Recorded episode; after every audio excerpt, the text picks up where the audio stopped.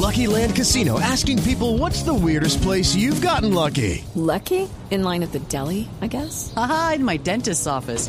More than once, actually. Do I have to say? Yes, you do. In the car before my kids' PTA meeting. Really? Yes. Excuse me, what's the weirdest place you've gotten lucky? I never win and tell. Well, there you have it. You can get lucky anywhere playing at LuckyLandSlots.com. Play for free right now. Are you feeling lucky? No purchase necessary. Void where prohibited by law. 18 plus. Terms and conditions apply. See website for details.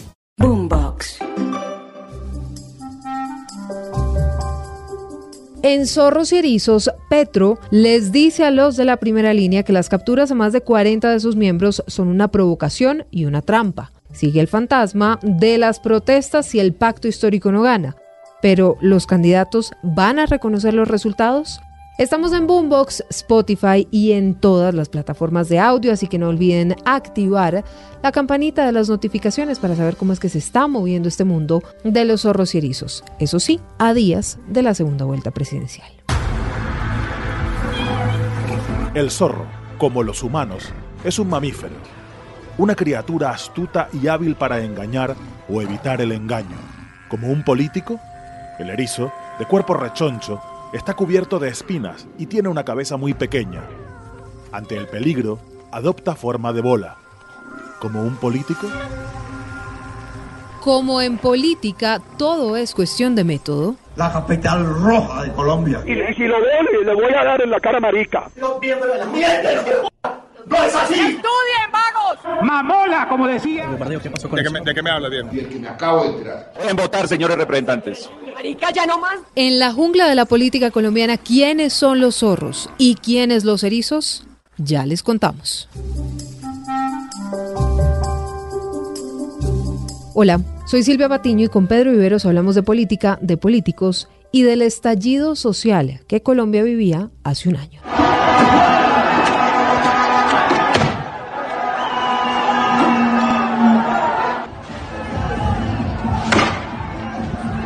Parte de la policía y de la SIGIN y también de la alcaldía de Soacha nos han tomado fotografías a primera línea y también videos donde no estamos capuchos y únicamente salimos a defender las manifestaciones esperando a que si ellos atacan, pues también nos defendemos. Primera línea nunca sale con la idea de atacar de primeras. Una cauchera no vale nada a las cicatrices que nos han dejado. De alguna manera toca ser escuchados. Usted saca una cacerola de su casa y empieza a darle, eso al presidente no le importa.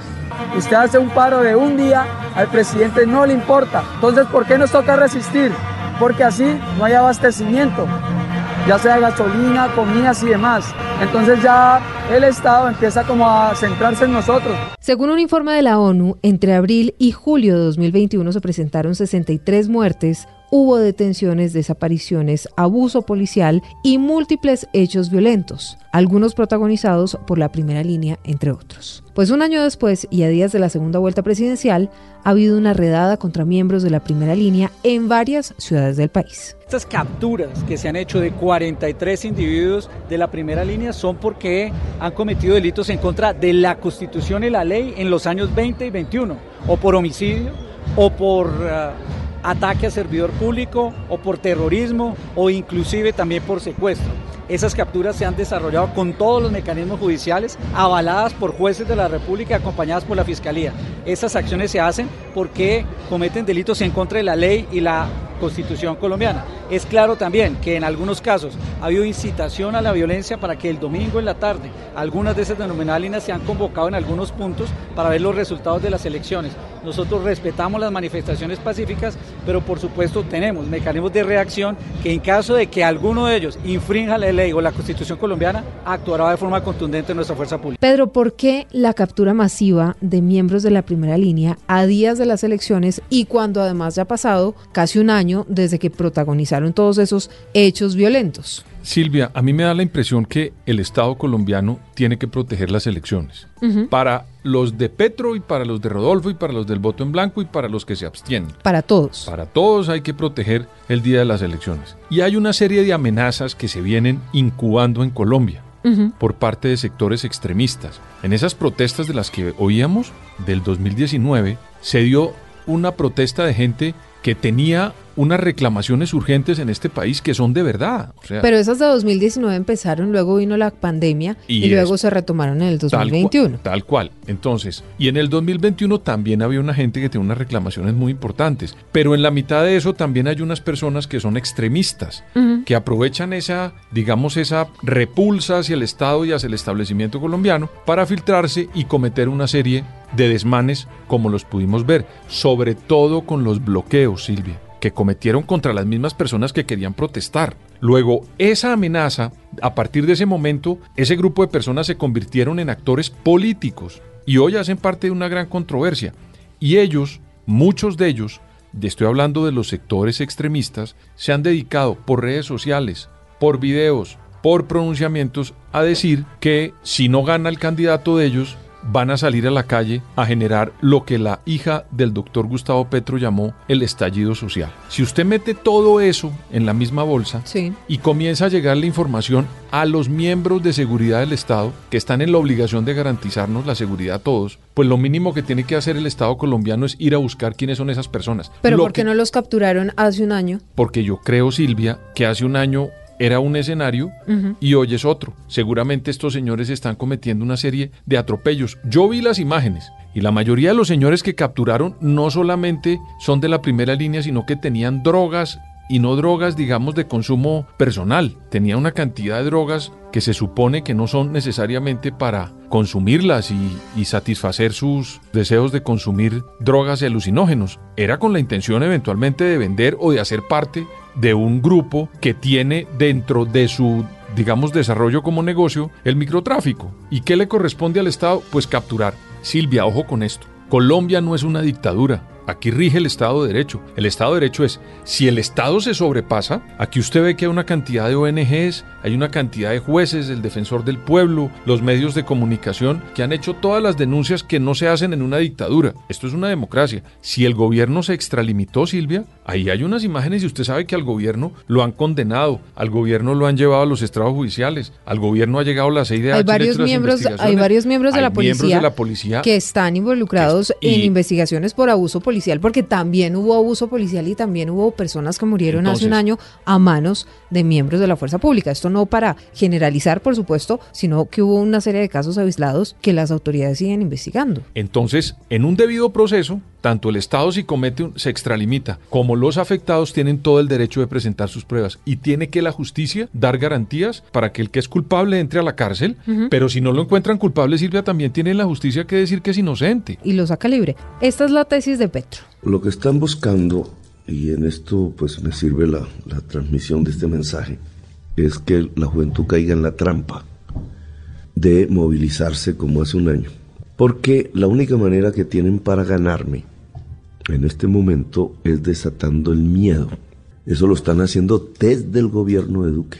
Y lo que están haciendo a tres días de elecciones, que es capturar jovencitos, mujeres, eh, jóvenes en, en el país, ya van varias, no es más, sino que están picándolos, están provocando, ya verá usted cómo en una semana los sueltan porque no hay ningún tipo de evidencia jurídica como ha venido pasando, pero la intención de quienes hacen eso es que la juventud de esos barrios populares vuelva a salir a las calles para echarnos la culpa a nosotros y producir un ambiente de malestar el día de elecciones que creen ellos les va a beneficiar con votos hacia el candidato del gobierno. ¿Usted cree, Pedro, como dice Petro, que el gobierno de Iván Duque quiere generar miedo para evitar que la gente salga a votar, que esto es una trampa? Mire, Silvia, a Iván Duque en, este, en el Estado colombiano y en el gobierno y los colombianos lo han convertido en un muñeco al que todo el tiempo le están dando. Y ese señor nunca ha respondido. Usted no ha visto una sola frase del presidente Iván Duque descompuesta contra sus rivales y contra sus contradictores. Pues entre líneas sí le anda echando vainazos a, a Gustavo Petro, pero Silvia, nunca lo porque es el jefe de la oposición. Es que Gustavo Petro nunca se quitó el sombrero de jefe de la oposición. Y cuando uno tiene un jefe de la oposición que es senador en ejercicio y además candidato presidencial, pues alguien tiene que cascarle si le está pegando al gobierno por la política. El señor Petro se hubiera quitado ese sombrero de senador y el presidente le pega, ahí estaríamos en otra idea. Pero sin embargo, él ha tenido las dos sombreros. Ha sido jefe de la oposición, senador y además candidato presidencial. Le va a tocar aguantar. Pero vuelvo al tema del doctor Iván Duque. Ustedes pueden decirle lo que sea, los colombianos a Iván Duque, pero ese señor hasta el momento ha sido garantía de lo que ha ocurrido en Colombia en toda la materia que han querido hacer. Aquí le hicieron paros, frenaron ciudades, hicieron bloqueos y el Estado colombiano solamente intervino cuando ya las cosas iban en, en, en desmanes. Y cuando el presidente de la República y la fuerza pública se ha extralimitado, ahí han estado los señores metidos en la cárcel. El que ha permanentemente sostenido pública y privadamente, por lo que hemos visto en los videos de los petrovideos de la campaña, es el señor Petro que ha amenazado a esta sociedad diciéndole hace mucho rato, primero, que se van a correr las elecciones y que aquí no va a haber garantía electoral. Nunca Segundo, se corrieron. Nunca se corrieron. Segundo, que aquí va a haber fraude. Le aparecieron al señor 500 mil votos. 700 mil en realidad, para ser eh, completamente Y no dijo apegados a la absolutamente nada. realidad. Y después dijo que el registrador Step into the world of power, loyalty, and luck. I'm gonna make him an offer he can't refuse. With family, cannolis, and spins mean everything. Now, you wanna get mixed up in the family business. Introducing The Godfather at ChumbaCasino.com. Test your luck in the shadowy world of The Godfather slot. Someday, I will call upon you to do a service for me. Play The Godfather now at ChumbaCasino.com. Welcome to the family. No purchase necessary. VGW Group. Void where prohibited by law. 18 plus. Terms and conditions apply.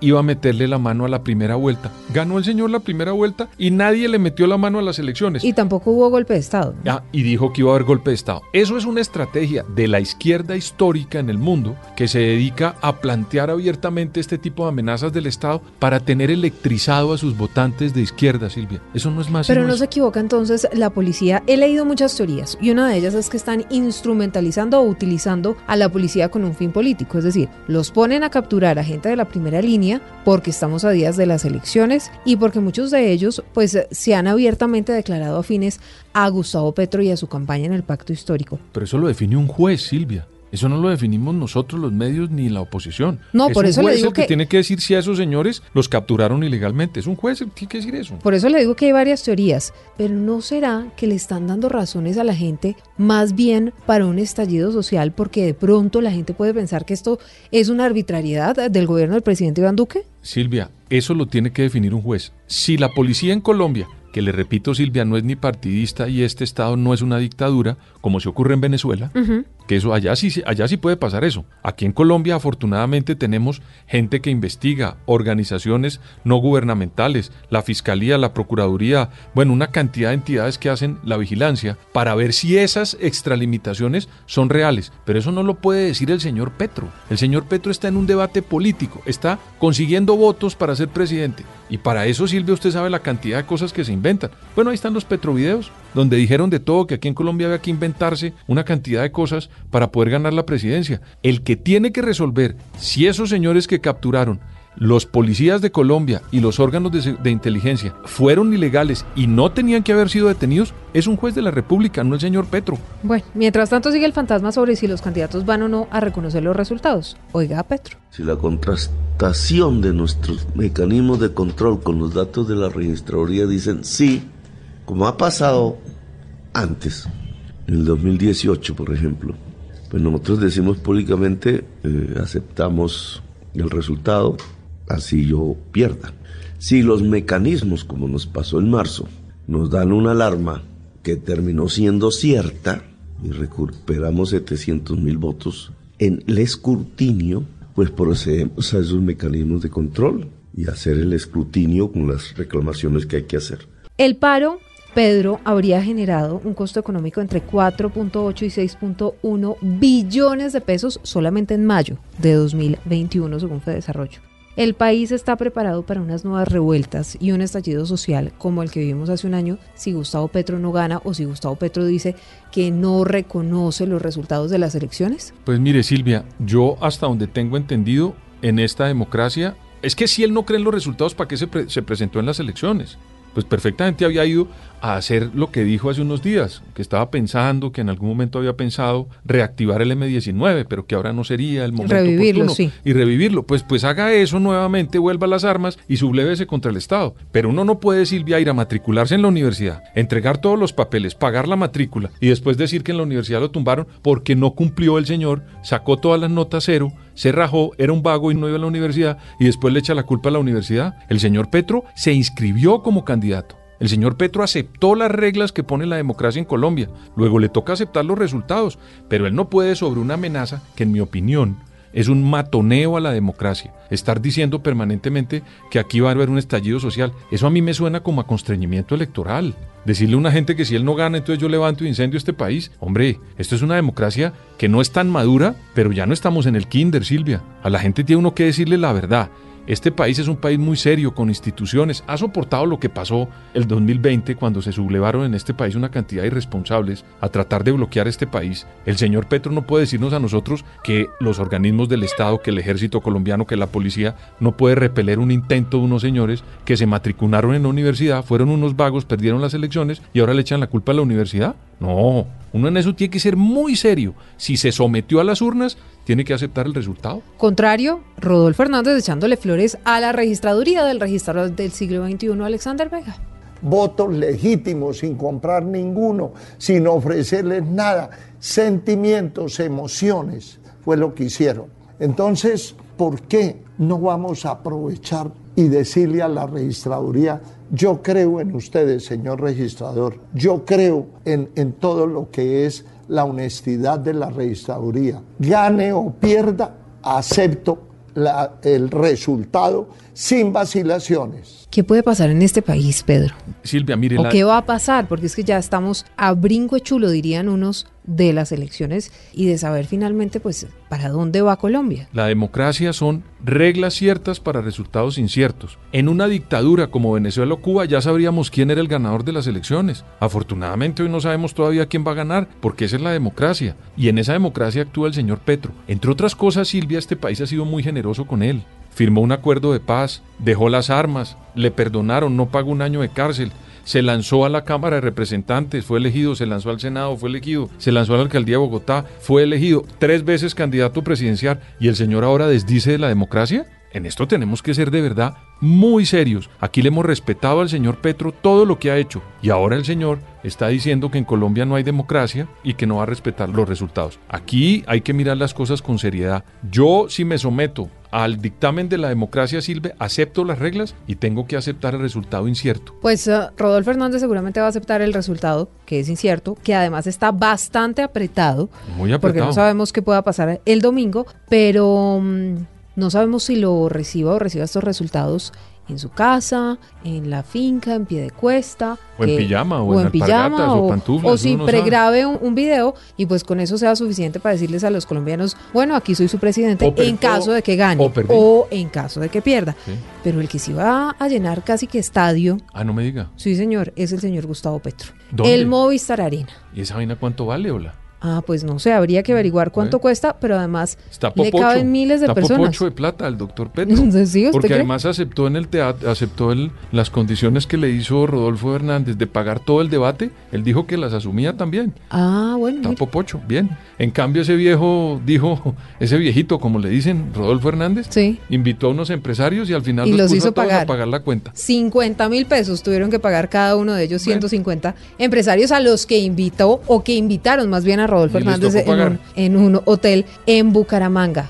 Bueno, a ver si se llena el Movistar Arena y a ver si no quedan como las novias de Barranca, dirían muchos, o si celebran las novias a todo de. Barranca, doctora No, Silvia? eso se los tengo después.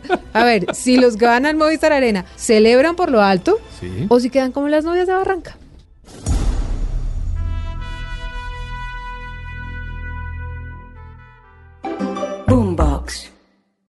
With the Lucky Land slots, you can get lucky just about anywhere. This is your captain speaking. Uh, we've got clear runway and the weather's fine, but we're just going to circle up here a while and uh, get lucky. No, no, nothing like that. It's just these cash prizes add up quick. So I suggest you sit back, keep your tray table upright, and start getting lucky.